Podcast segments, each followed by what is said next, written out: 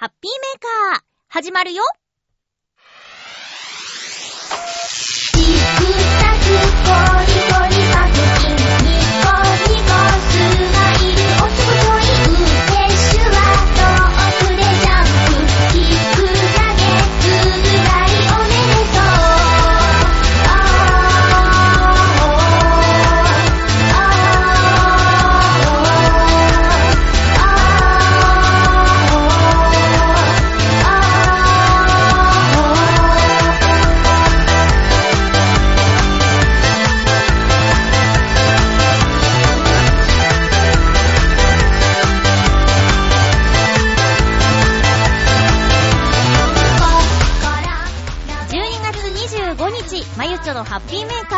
この番組は、ハッピーな時間を一緒に過ごしましょうというコンセプトのもと、ちょわへよ .com のサポートでお届けしております。2018年最後のハッピーメーカーです。最後まで1時間よろしくお願いします。シュワトークでジャンプキックだけつぐらいおめ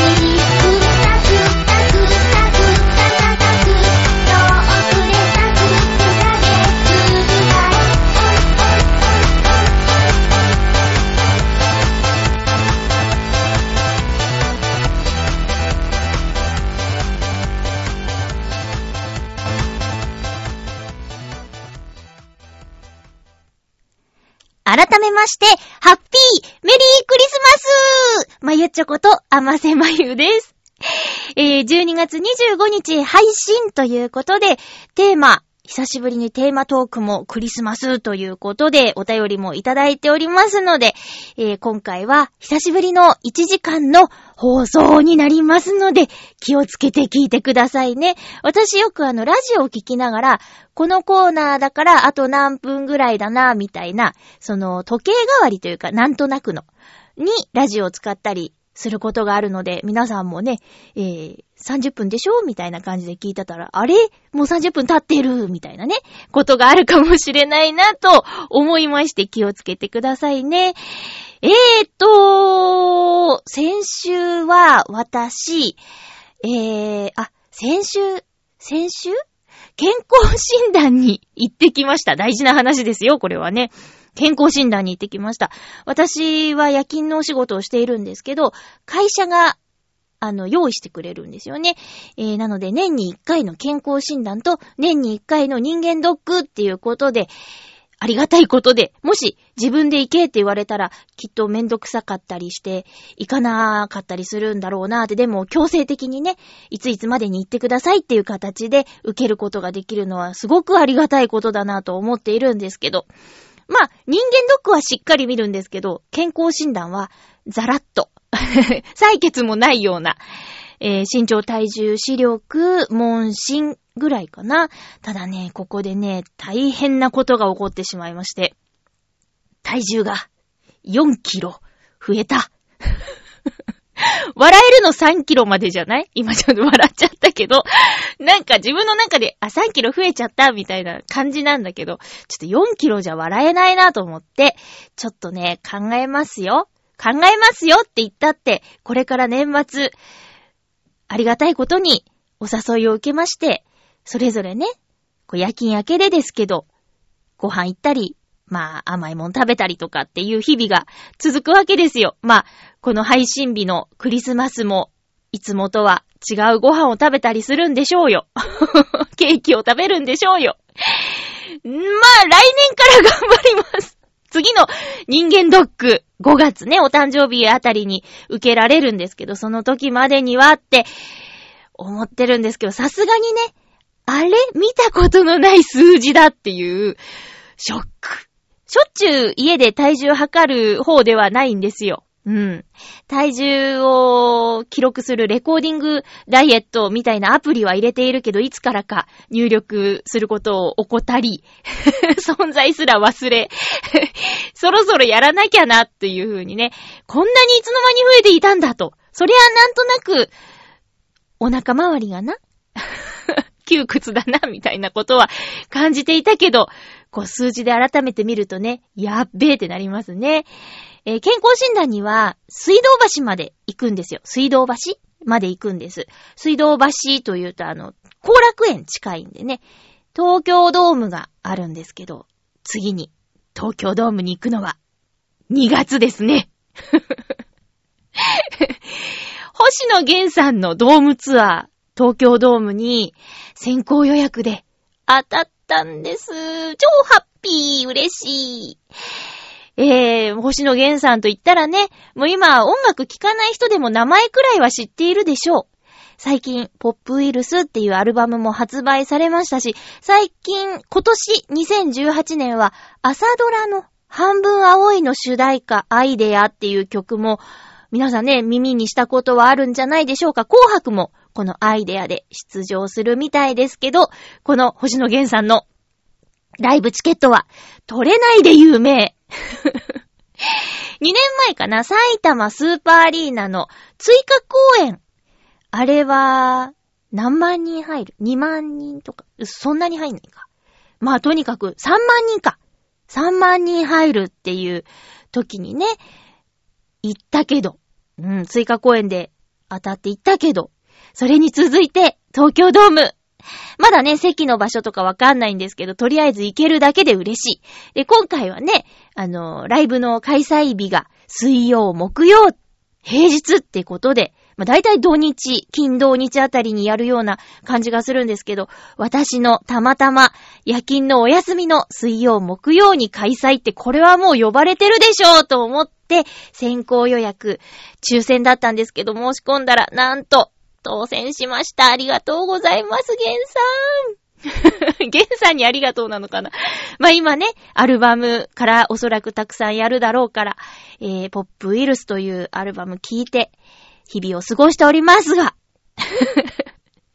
水道橋東京ドームを眺めながら、2月に来るからねっていうことでね、えー、すごく天気のいい日だったんですよ。私最近外出するとき、なんかあったかい日に当たることが多くて嬉しくて。えーとね、目黒に、ボイストレーニングというか、なんか不思議な教室に今通っていて、ボイストレーニングといえば、あえいうえお、あお、みたいなね、は、は、は、みたいな、えーことをやるようなイメージがあるんですけれども、私が今お世話になっているボイストレーナーさんは、人間の体の仕組みから教えてくれて、こうなってるからこうなるんです。じゃあ、こうしてみましょうかっていう教え方をしてくれる方なんですけど、今までできなかったことっていうか、なんていうか、うーん、指摘されることがあって、私の課題は響きっていうね、ところなんですけど、声に響きがない。つまり、説得力がない声ですっていう風に、えー、とある養成所で言われていたんですよ。で、やっぱりナレーターっていうのは説得力が必要だろうということで、課題というか、なんか、わかんなくなっちゃってね。私はこの声で今仕事をしているんだけども、うーん、どうしようって。この声が良くて使ってくれている方もいるけども、さあどうしようって思って、でもなんとかしたい。えー今の声での仕事もしたいし、さらに幅を広げたいと。もうすぐ40ですけども、磨きをかけたいという思いはあったんですけど、まあちょっと、わからなかったんですよ。うん。まあ正直、じゃあ、がむしゃらに、そこに取り組んだかって言ったら、それはお恥ずかしい話、うん、なんかできないみたいな感じでとどまっていたんですけど、まあ、ご縁で、ミッチェルさんのね、えー、よく、口にするご縁。これご縁ってほんと大事だなと思うんですけど、縁がありまして、そういうね、ボイストレーナーさんと知り合いまして、えー、レッスン全10回ということで言ってるんですけど、まあ面白いほどに変化を感じるんですよ。何やってるって、例えば、じゃあ、生体はどこについていて、どんな風に動いているか、わかりますかって聞かれた時に、なんとなくこの辺みたいなイメージはあるんだけど、それをちゃんと知らないことは、良くないね、みたいなことなんですよね。うん。だって、声の仕事する人にとっては、それがまあ商売道具、生態がないと、やっぱね、声にならないですからね。うん。それにまあ、日常喋ってる人にとっても結構大事なことだったりもするんじゃないかなって私は思うんですけどね。うーん。とか、あと、腹筋 喋るときに、というか、まあ、声の仕事や、えー、まあ、声優さんもお芝居する人も結構ね、腹筋が大事みたいな。腹筋を、腹筋が大事ってなんだみたいなことなんですけど、どんな風に腹筋がついているのかっていうのも人体解剖図を見ながら、えー、こうよくある状態を起こして鍛える腹筋は、ただここので、でもっと他にいっぱい腹筋ってあって、っていうことを見ながらやっていくと不思議と変わっていくんですよ。で、頭と背骨の接地面はどこでしょうみたいなこととか、もう改めて恥ずかしいんです人間40年やってて、ちゃんと知らなかったことがいっぱいあるんですよね。で、そういうことを教わりながら声を出してみると、不思議と変わるんですよ。で、私の課題の響きについてこの間、先日なんですけど、えー、っと、1、2、3、4、5、5回目、6回目のレッスンの時に、いや、先生、響きがねって、響きを、のある声が欲しいんです。これが私の課題ですっていう感じで話してて、まあ初回からそのことは言ってるんですけど、これはね、なんかやっぱ不思議なんですけど、イメージで変わっちゃうんですよね。で、今まで、まあ、18歳から通ってた専門学校や、その後行った養成所や、さらに、養成所や、養成所やって養成所ジプシーみたいになってたんですけど、そこのどこでも指摘されなかった、指摘というかアドバイスをもらえなかったこと、うーん、なんだろう、その先生、今教わってる先生の、たった一言で、スーって、自分でも変化がわかるぐらい、スーって声が、体中に響いて、スコーンって出るっていう感覚が、まあ、まだコントロールできてないんですけど、あ、でも、できそうみたいな。出るみたいなね。その声が出るっていうことを感じられたっていうのはね、すごく嬉しかったんですよね。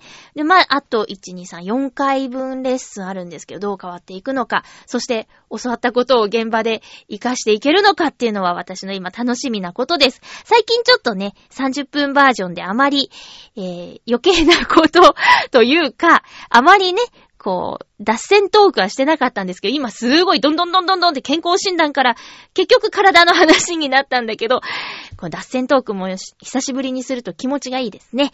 では、コーナー行きましょう。ハッピーもぐもぐ。久しぶりにもぐもぐをしたいと思います。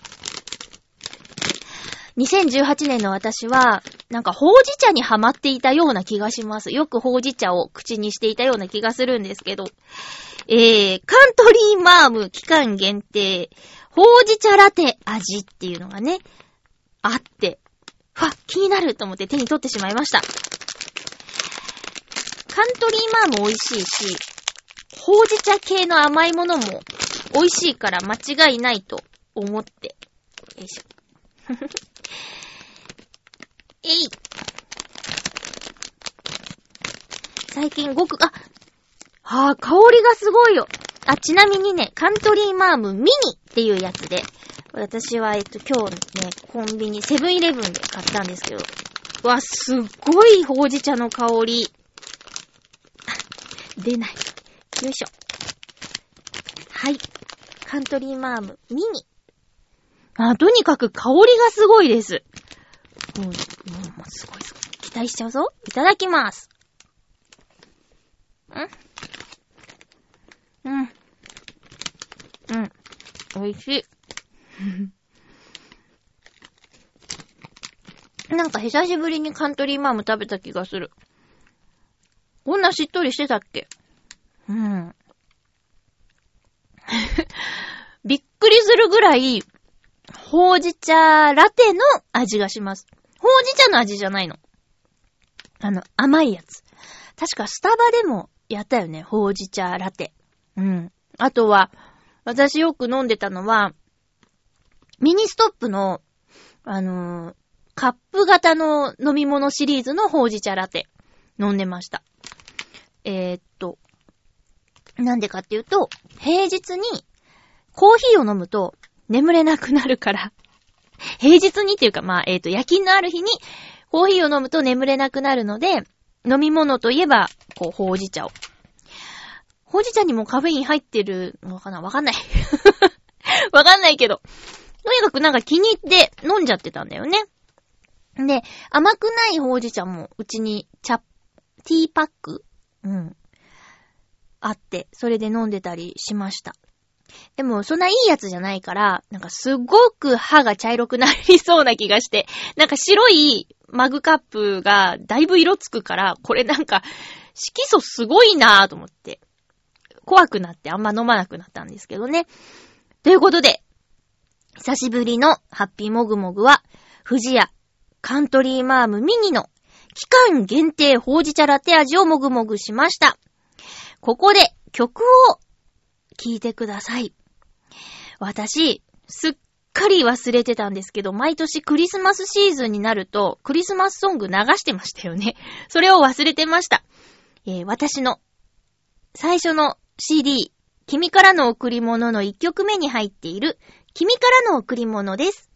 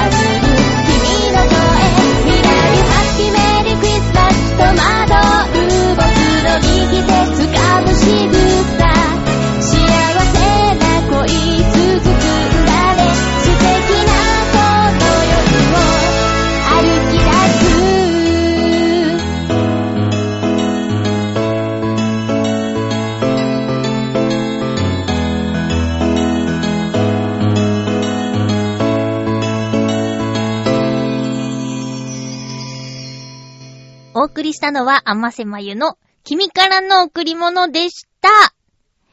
ハッピートーク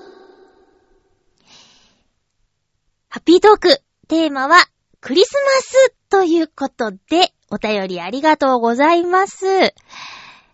いい曲だな。久しぶりに聞いたけど、なんかいい曲ですね。あ、私のとこにも、サンタさん来ました。水なぎさん、ありがとうございます。水なぎサンタさん、毎年私のところに来てくれるんですよ。すっごく可愛い、ドライフルーツと、ナッツの詰め合わせをいただきました。ドライフルーツとかナッツってね、ダイエットにいいからね。ちょうど良い。ちょうどポリポリしてます。ありがとうございます。本当に毎年、本当に毎年。なんか、どうだろうね。もう、来年はね、四十なんで、今年最後かなーって思ったりしちゃったんですけども。うーん、でもすごい、やっぱね、クリスマスにお贈り物が届くって、純粋に嬉しいですよ。ただただ嬉しい。カードもすごく綺麗で、なんか、封筒もちょっとラメが入っていて、キラキラするんですよ。もうそういう心遣いですよね。うーん、ありがとうございますさて、お便りというプレゼントもね、届いているので、ご紹介していきたいと思います。ハッピーネーム、青のインプレッサさん、ありがとうございます。まゆっちょさん、メリー、苦しみます。ええ苦しみます？なん、どうしたのさて、今日はクリスマスですな。まゆっちょさんはクリスマスプレゼントを買いましたか？僕はスイッチを買おうと思いましたが、これニンテンドースイッチのことかなうん。来月のオートサロンの打ち入りのため我慢します。あら。だって、浦安駅の近くのホテルを予約しましたもん。そっか。まあ、出費があるとね、そういうちょっと、娯楽系は後回しになるよね。さて、今年は例のカメラ屋さんの彼女と進展がなかったので、来年はもっと頑張ります。では、良いお年をということでありがとうございます。来月浦安に来るの？あ、浦安にホテルを取ったんですね。毎度、毎度。うん。イベントはどこですか？幕張とかですか？ごめんなさいね。わかんないけど。そっか。自分用のプレゼントはね、私買いました。ラジオ通販に今ハマってて。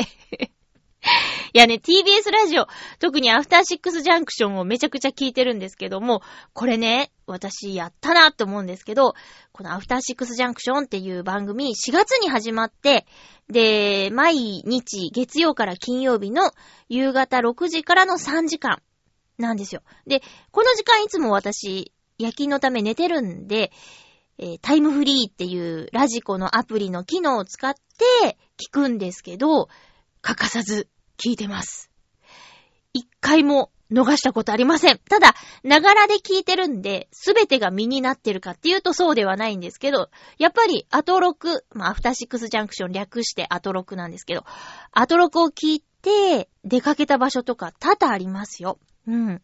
この番組ね、えーカルチャーキュレーション番組っていう風に言われていて、えー例えば、美術館で今何々展をやってますとか、例えば、えー六本木のね、アートギャラリーとかで何々やってますみたいな、文化を、えーイベントや娯楽を紹介する。例えばじゃあ、ゲームの話もするし、あとボードゲームの話、すごろく、すごろく屋さんがね、宣伝に来たり、あと音楽の話も、マイクの特集とかもあって面白かったんですけど、あと、メイクとはみたいな話もあるし、本の話もあるし、本当に楽しいんですよ。で、聞くと、なんか行ってみたくなるとか、そういうことがあって、私このラジオ聞いてなかったら絶対行かなかったであろうゴルゴ展とかも行ったし、あとは、そうですね、えー、なんだっけ、折り紙の展示も見に行ったな。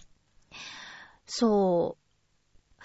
あと、えっ、と、えっ、と、な、なんで出てこないんだろう。上野の森美術館とかも、その番組を聞いて何個か展示を見に行ったりしました。いや、もっともっと行きたい展示あったりするんですけど、あ、モネ展も、その、小野功石さんの作品が展示されていた横浜美術館のモネ展の話も、このアトロクでしていたしね。本当に色々。食事、カレーの話とかもあったりして、その番組内でのラジオショッピング、毎回15分か20分間ぐらいラジオショッピングやるんですけど、そこで聞いたもの、買ったりしてますね。んで、自分宛てのクリスマスプレゼントなんですけど、えー夜勤してるんですよ。で、冬はやっぱきついんですよね、寒さが。答えるんですよ。ただ、屋内のお掃除をするときは、まあ、外と比べたら10度以上違うんですよね。で、ヒートテックとか着てるんですよ。で、極暖とか。なんかどんどんどんどんいいヒートテック出てくるんですよね。で、それは、えー決められた服装の一番下に着るものなんですよ。下着だから。で、急に中の作業をしてくださいって言われた時に、それを脱げないから、なんだかじんわり汗ばむぐらいの中でちょっとしんどいなーって思うことがあったんですけど、じゃあ下着で調整するんじゃなくて、もうちょっとあの、ジャケットとシャツの間に何か、まあ、セーター的なものを着て、それなら脱ぎ着できるなーって思っていたんですけども、電熱線の入ったジャケットみたいなの売ってて、バッテリーをポケットに忍ばせとくらしいんですけど、で、胸にボタンがあって、3段階で調整できるっていう、なんかドラえもんの道具みたいなものを発見してしまって、それを自分宛てのプレゼントにしました。じゃじゃーん。まだ使ってないんですよ。まだ寒い日がないんでね。えー予想で0度とか、現場が氷点下になるような日にちょっと使ってみようかなって思うんですけれども、皆さんも自分用のプレゼントとか用意しましたか？たまにはいいですよね。贅沢しても。青のインプレッサさんは、クリスマスプレゼントは我慢して、来月の、まあ、いわゆる旅行みたいなもの、遠征のために使おうってことなんですよね。大人。両方とかにならないとこ、大人ですね。メール、ありがとうございました。今年もね、たくさんお便りくださってありがとうございます。カメラ屋さんの彼女の件なんですけどね、もう長年片思いしてますね。一途なんですね。一途だから、青のインプレッサさんみたいな方をお相手にすると、一途でいいですね。絶対浮気とかしないタイプでしょ？これで浮気したら、おいってなるけど。ね、いざ、いざ仲良くなってお付き合い始まったら、浮気しちゃいましたみたいなの、おいおいってなるからね。その辺ちょっと気をつけてくださいよ。まあ、一番は相手の気持ちですからね。来年もそこを忘れずに、えー、思いが伝わるといいですね。青のインプレッサさんでした。続きましては、ハッピーネーム、えー、七星さんいきますか。まゆっちょ、ハッピー、ハッピー。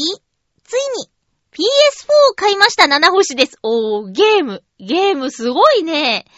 スパイダーマンが楽しくてたまりません。おー。さて、去年も同じことをお便りしたような気がしますが、クリスマスといえば、私は体調を崩しやすい時期にあります。学生、社会人時代は熱を出すことが多く、ちなみにこのメールを書いている時でも、37度4分程度の熱が出ており、節々が痛いです。ええしかし、今年は先ほども書きました通り、PS4 を買い、プレイステーション4ですね。楽しく遊んでいます。クリスマスの夜は家族とご飯食べてケーキ食べた後はゲーム内でスパイダーマンになり、ニューヨークの平和を守る予定です。そのためにも今から体調を整えておきます。それでは、ということでありがとうございます。七星さん、なんか素敵なクリスマスじゃないですか。体調のことはね、心配ですけど。家族とクリスマスのご飯食べてケーキ食べるんでしょ？それすごいいいですね。うん。家族とちょっといつもと違う特別なご飯を一緒に食べるって、もうそれだけでなんか幸せな絵が浮かびますよ。熱は下がりましたか？平熱低いのかな ?37 度4分ぐらいで、もう節々が痛くなっちゃうぐらいだから、きっとね、平熱との差があるんだろうね。私は節々痛くなるのは8度超えてからだからな。うん。言うて平熱はね、5度6分とか、4とか6とかかな。5度4とか6ぐらいなんですけどね。8度超えるとやっぱきついなーって感じありますね。うん。いやいや、もうね、もうね、ほんと、風邪ひくタイミングです。私も、先月末？だっけ？風邪ひいちゃったからな。気をつけてても、ひいちゃったからな。しょうがないよね。もうひいちゃったら、早めに治す。しか、もう、ないよね。もらっちゃったもんはしょうがないっていうことでね。えー、スパイダーマン。私ね、見たことあるんですよ。ゲーム映像。すごい浮遊感っていうかね。リアルですよね。で、夕焼けとか、なんかそういう街の景色がまた綺麗で、うん、映画とか見てると、すごくその映像に近い感じしますよね。ぜひ、ニューヨークの街を、守ってください この、スパイダーマンの話もね、アトロクでしてたんですよ。だから、まあ、ゲーム好きな方、特に木曜日の放送はゲームを取り扱うことが多いし、あと、ラジオクラウドで遡ったら、いろいろとゲームの話が好きっていう人はもうゲーム、だーって、聞きまくったらいいと思います。七星さん、もう、ほぼ毎週お便り本当にありがとうございました。体調整えて、良いお年をお迎えくださいね。ありがとうございます。ハッピーネーム、ブルユニさん、ありがとうございます。まゆっちょ、ハッピー、ハッピー、そして、メリークリスマス、メリークリスマス。先々週は息子が胃腸炎にかかり、おーみんな体調崩しちゃう。病院だったり仕事休んで看病だったり、年末らしいことは何もできていないのですが、唯一クリスマスらしいことといえば、先週体調戻った息子と親子3人で映画グリンチ見てきましたよ。とってもクリスマスらしいお話で、こんな村に住めたら幸せだろうなぁなんておっさんながら思ってしまいました。村人一人一人がクリスマスをとても楽しんでいる。クリスマスは人が一番ストレスが溜まる時期なんてテレビでは言っていましたが、そうなの？純粋にクリスマスを楽しむことはこんなにも幸せなのかなぁと、隣でポップコーンをむさぼり食べる息子を見ながら映画楽しんできましたよ。このクリスマス、息子へのサンタからのプレゼントは？自転車が届いているはずです。お正月は自転車の練習で終わっちゃうかな？ということで、ブルーニさんありがとうございます。胃腸炎。ちっちゃい子が胃腸炎とかも想像しただけでしんどそうだね。胃腸炎、まあお腹痛いみたいな、ちょっとご飯食べられないみたいな感じになっちゃうんかな。私はかかったことがないんだけど、なんか想像そんな感じなんですかね。お腹系は嫌だね。食事が取れないのはちょっとしんどいよね。ねえ。いやいや、治ってよかったけど、まあ、パパね、仕事休んで看病とか、うわぁ。すごいっす。ごいごいっす。いや、本当に本当にすごいね。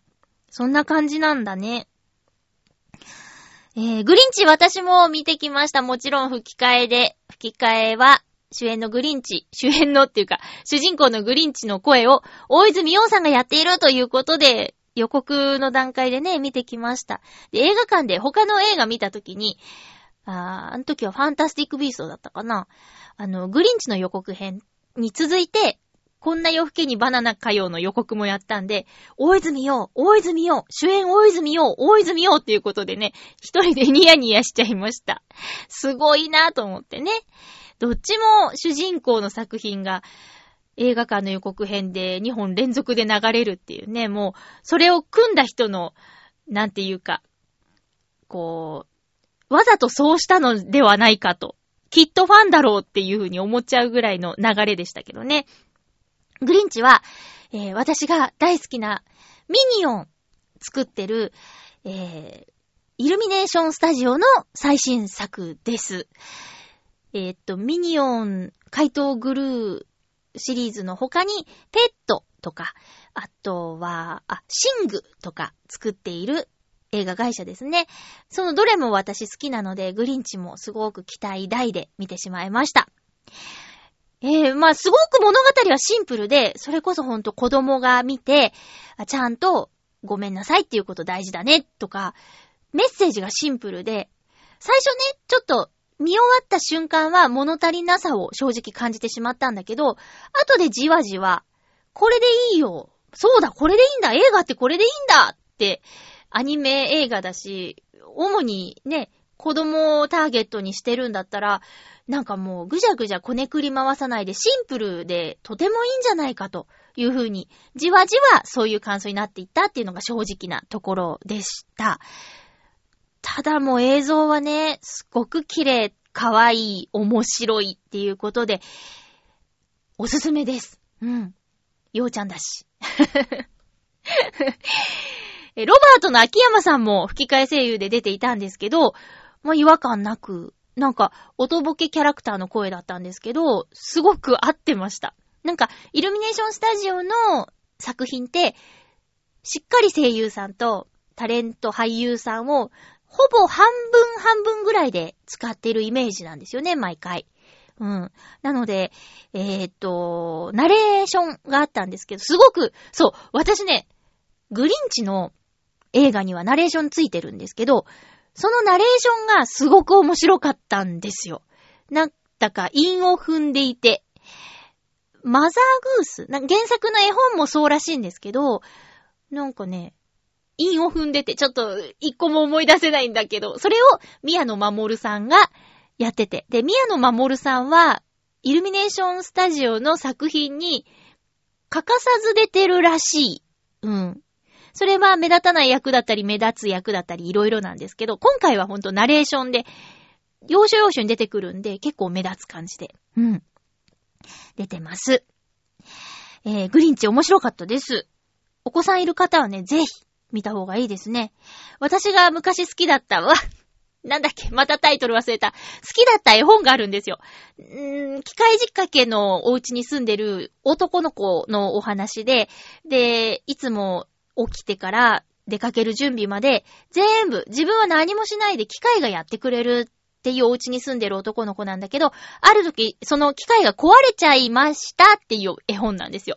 で、そのお家の仕組みにちょっと似たような感じのグリンチのお家なんですよね。うん、それで私、だいぶ好きなイメージしやすいので言うと、えー、バックトゥザフューチャーの1のオープニングのアインシュタインの餌を出す機械みたいな感じ のシーンが、えー割と冒頭にあって。で、あグリンチの服もなんか、服の下りも好きだったね。うん、面白いって。一緒やんって思うんだけど、それぞれにちゃんとタグがついてるあたりとか、面白かったです。えー、っと、サンタさんからのプレゼントは、自転車が届く予定っていうことでね。えっと、一年生でしたっけ？補助、え、あれ私いつから自転車乗ってたかな？補助輪外すの結構大変だったっていう記憶はあるんだけど、何歳から乗ってたかとか覚えてないや、そういうの大事なのにね。うん。ずーっと補助輪ついてたんだよね。それで、補助輪外すときはもうほんとベタですけど、持っててよ持っててよって言って走ってて、もう離されてたっていうやり方だった。あれ、あれが、なんていうか、ベーシックなんですかね。みんなその道なのかなえーっと、お正月ね、練習ね。三輪車とかからの自転車ってやっぱ違うんですかね。うん。あ、わかったぞ。その子供用のちっちゃい自転車から、ちょっと、大きい自転車になるんかね？もうすでに乗ってて。はあ、どうなんだろう？トレーニングね。冬ずっこけると痛いからね。気をつけてね。でもこけないとね、なかなか上達しないんだよな。クリスマスを楽しむ。シンプルに楽しむ。いいですね。ブルーニさん。お便り、今年も一年間、ちょいちょい、ありがとうございました。ちょいちょいって。いや、ブルーニさんはね、本当に、ツイッターでね、ウクレレ動画のツイートを、あの、いいね、リツイートしてくれて、本当にありがとうございます。リツイートしていただけるのが一番嬉しいですね。あの、自分以外の人に届くっていう、なんか、紹介してくれるっていうの、本当にありがたいです。ありがとうございます。ご家族で素敵な年末年始を過ごしてくださいね。続きましては、テーマって言うと本当に送ってくれるんだもんな。フクロウのキッさん、ありがとうございます。まゆっちょさん皆様、ハッピー、ハッピー？今回のテーマ、クリスマスについて、全体として以前お話ししたことのある話の繰り返しですが、とりあえず改めて、すいません、もうどうしてもね、何年もやってると、やっぱ季節ネタはつい、あの、避けて通れないというか、すいません。えー、私の場合、物心ついた頃からクリスマスは関係のない家に育ったので、クリスマスそれ自体には何の思い出もありません。私にとって記憶に残るのは、短大生の頃に好きだった子に袖にされた日ということですね。周りからは付き合っていると誤解されるくらい仲良しでしたけれど、近くにいた私には全く脈がないことは分かっていました。それでも他の学校に編入して大学を離れることが決まった時に自分に対するけじめとして気持ちを伝えてしっかり振られることで型をつけたものでした。もう20年以上経ってふと考えるのは万が一この時うまくいっていたら私は今とは全く違う生き方をしていただろうなということです。多分、今のように全てをかけて好きなことを追求するようなことはできなくて、無難な生き方をしていたのではなかろうかと思います。きっとそれは、それで幸せなのだろうと思いますが、好きに生きることの楽しさを知ってしまった今では、もう選ぶことのできない生き方です。もしかしたら、彼女には、私がこういう考えを持つことも見えていたのかもしれませんね。うーん。最後にまゆちょさん、本年も一年間楽しいお話を聞かせてくださりありがとうございました。それではまゆちょさん皆様、良いお年をお迎えくださいということで、フクロウのキスさん、ありがとうございました。まあね、何度かね、このクリスマスのお話をお伺いしてますけど、なんだか、それはそれで、いい、今となっては、20年経っては、考えてみたらいい思い出と言えるかもしれないなと思います。それは今やりたいことができている、今し、ね、今どう思ってるかっていうところだと思うんですよね。うん。本当に、こう、一緒にいる時間が長い相手がいると、そりゃ、自分一人のやりたいことをやる時間が減るのはね、物理的にしょうがないことで。じゃあ、ね、自分の好きなことをやりたいんだったら、こう、誰か特定の方と一緒にいるのは、うーん、その相手の人を寂しい思いさせちゃうから難しいなとかね。あまりたくさん一緒にいなくても大丈夫な方も中にはいるので。そういう方と巡り会えたらちょうど良いのかもしれないけど、やっぱりお付き合いしてるなら、イベントごと一緒に過ごしたいし、まあ、おしゃべりとかね、こういうことがあったんだよっていう何気ない普段のお話の時間っていうのも欲しかったりするし、会いたいなーなんて気持ちでね、もしかしたら集中できないということもあるかもしれないからね。うん。そりゃ一人でできること。一人じゃないとできないこと。二人だからできることっていうのもあるんだけど、でもどっちを優先するかっていうのはその人それぞれのお話だから、うん、いいと思います。今、楽し、楽しいっていうか、今充実しているならいいと思います。なんか、あの時こうしてたらどうなってたかなっていうことって結構ありますよね。私もあります。一番でっかいのは今でも尾を引いているのは、えー、事務所辞めたことかな最初の事務所。うん。で、フリーになって、まあ、まだその時、北へ関係のこと続いてたんですけど、あの時、事務所を辞めていなかったら今頃どうなっていただろうっていうのは、まあ、たまに思い出しちゃいますね。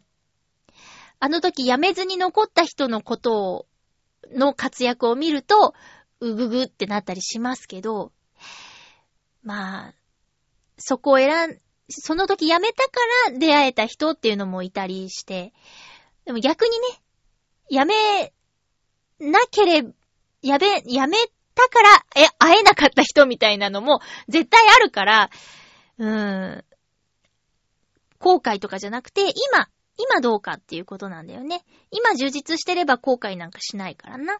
この選択でよかったって思えるような生き方をしていきたいなっていうふうに思います。えー、私そういえば、もう一曲クリスマスソングあったんだよね。あ、そうそう。フクロウのキスさんは、本当に、あの、宣言通り、テーマにしか送りませんよっていうね、宣言通り、あの、急にテーマにしますとか言った時に、欠かさずメールをくださるから、メールが普段届いてなくても、聞いてくださってるってことを感じられて、本当に嬉しいです。ありがとうございます。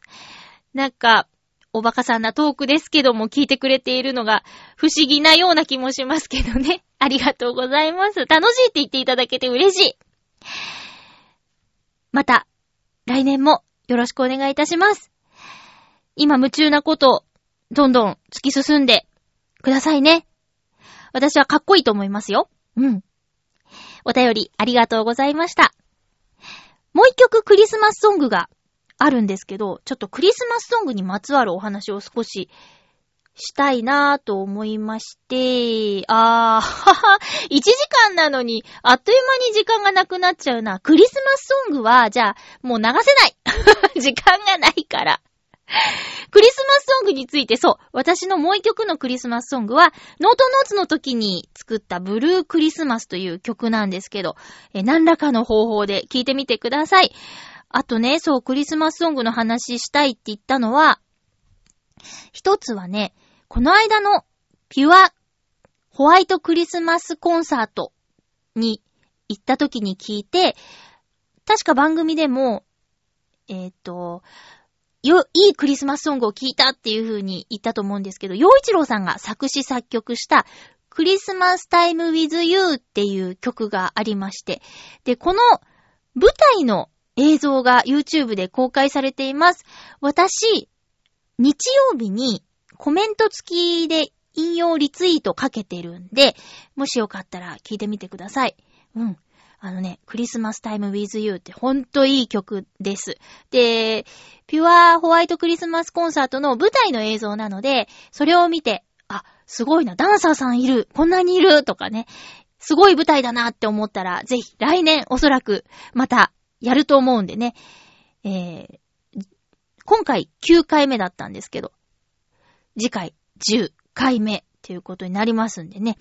うーん、ぜひ、聞きに来てください。また、このクリスマスタイム with you やると思うんで、で、とりあえず YouTube で歌詞もついてるから、うん、あの、感じられると思います。いろいろあったかい気持ちをね。で、もう一つクリスマスソングの宣伝。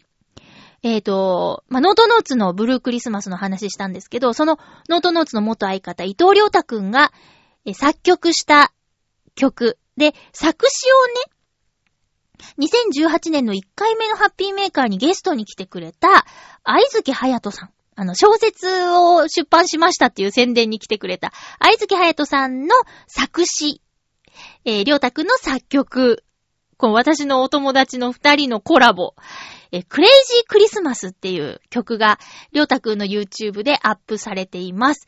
え、歌っているのは、私ではなく、初音ミクちゃんなんですけどね。えーこちらもぜひ聞いてみてください。えーこちらもね、この収録の後、リツイートかけようと思いますので、よろしくお願いします。みんなすごいですね、クリスマスソング。星野源さんってクリスマスソングないんじゃない？聞きたいな。シャンシャン言ってたら、とりあえずクリスマスっぽくなるんですけどね。あと、私の YouTube、えーと、現段階で91曲目まで来ました。えーっと、なんとか年内にあと9曲。更新して目標にしていた YouTube 弾き語り動画年間100曲っていうのを達成したいなと思っております。えーおかげさまでチャンネル登録者さん100を超えておりましてありがとうございます。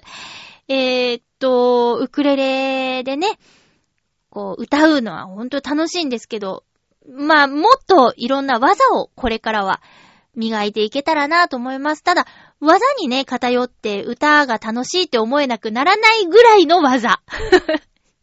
いろんな奏法をね、身につけたいなとは思っているんですよ。そんな感じですかね。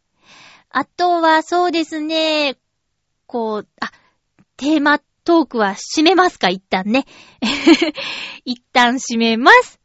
さあ、エンディングのお話ですけども、2018年振り返って、そうですね、まあ、いろんなことがありました。まあ、一つ言えるのは、えー、健康って尊いということです。ほんと本当にね、何があるかわからんですからね。当たり前じゃないなーっていうふうに思っています。で、ね、ちょっと、そうね、ほんと健康、健康第一って誰が言い出したんでしょうか本当にそうだなって思うことが、私自身にではなく、ごくごく身近な方に、突然体調が悪くなってしまうという出来事がありまして、まあ、入院とかそういうことになって、で、何だったんだって言ったら結局原因わからず、今、熱えなしで歩けない状況みたいな、そんなことに急になっちゃうから、皆さん、本当に、本当に本当当に、今ね、元気でいられることが当たり前とか、何も感じないみたいなのはもったいないと思います。怖がって生きるっていう意味じゃないよ。うん。なんか、なんて言うんですかね。あの、幸せだなと思って。あ、なんか、早足できるとか、ちょっとバスが行きそうな時に、ててててって、駆け足すれば間に合うとか、なんか、階段を登れるとか、そういうことができるってすごいんだなーってね。うん、不思議なもんで、その、身近な人が杖を持って歩いているせいか、杖を持って歩いている人世の中に結構いるんだなとかね。もう見る目が変わる、世界が変わるっていうのはありますね。うん。あとはもう私自身は、えー、大吉をね、年始の初詣でいただいて、特に大変なこともなく私自身は、やってこれたことを本当に幸せに思うし、ハッピーメーカーもね、お休みすることなく続けられたこと、ちょっと時間短縮しちゃったりはしたんですけれども、えー、続けてこられたこと、あとはもう本当にリスナーさんがいてくれることや、お便りをくださる方がいらっしゃること、本当にありがとうございます。うーん。もう、そう、平成最後とかね、よく言いますけども、私、新しい言語で40を迎えるっていうのね、なんかラッキーって思ってますけどね。えーっと、30代ももう、あと、もうちょっとしかない、えー、のですが、次回の抱負とかね、来年の抱負とかはまた新年一発目、元旦放送なんですよ。ハッピーメーカー次の放送は1月1日に配信。チョアヘオ .com を休ませないつもりで、すいません。元旦に放送ありますので、収録はね、多分31日大晦日にすると思いますので、まあ、まあテーマはね、えー、2019年、どんな年にしたいか、新年の目標や抱負などを送っていただけると大変ありがたいです。お便りの量によって30分か1時間か決めたいと思いますので、ぜひ新年一発目参加していただけると本当に本当にありがたいです。よろしくお願いします。ということで、お送りしてきました、ハッピーメーカー。今年最後のハッピーメーカー。そろそろお別れのお時間です。えーと、いい年でしたか、皆さん。年々あっという間になるっていうのは本当にそうで、もう大事にしていかないとなぁと思います。やっぱりね、30代から40代に切り替わるっていうのはやっぱりね、思うとこがあるんで、とりあえずは、私は、部屋をなんとかしたい。もうずっと言ってんだよね。そういうことね。あとは、4キロ増えてしまった体重をせめて元に戻して人間ドックに臨みたい。そういうことですね。あ、なんか、抱負みたいなこと言っちゃったけど、元旦放送でもいろいろお話ししたいと思います。とにかく、年内にウクレレ100曲できるように頑張ります。今年も1年間、本当にありがとうございました。また来年も、ハッピーな時間を一緒に過ごしましょうハッピー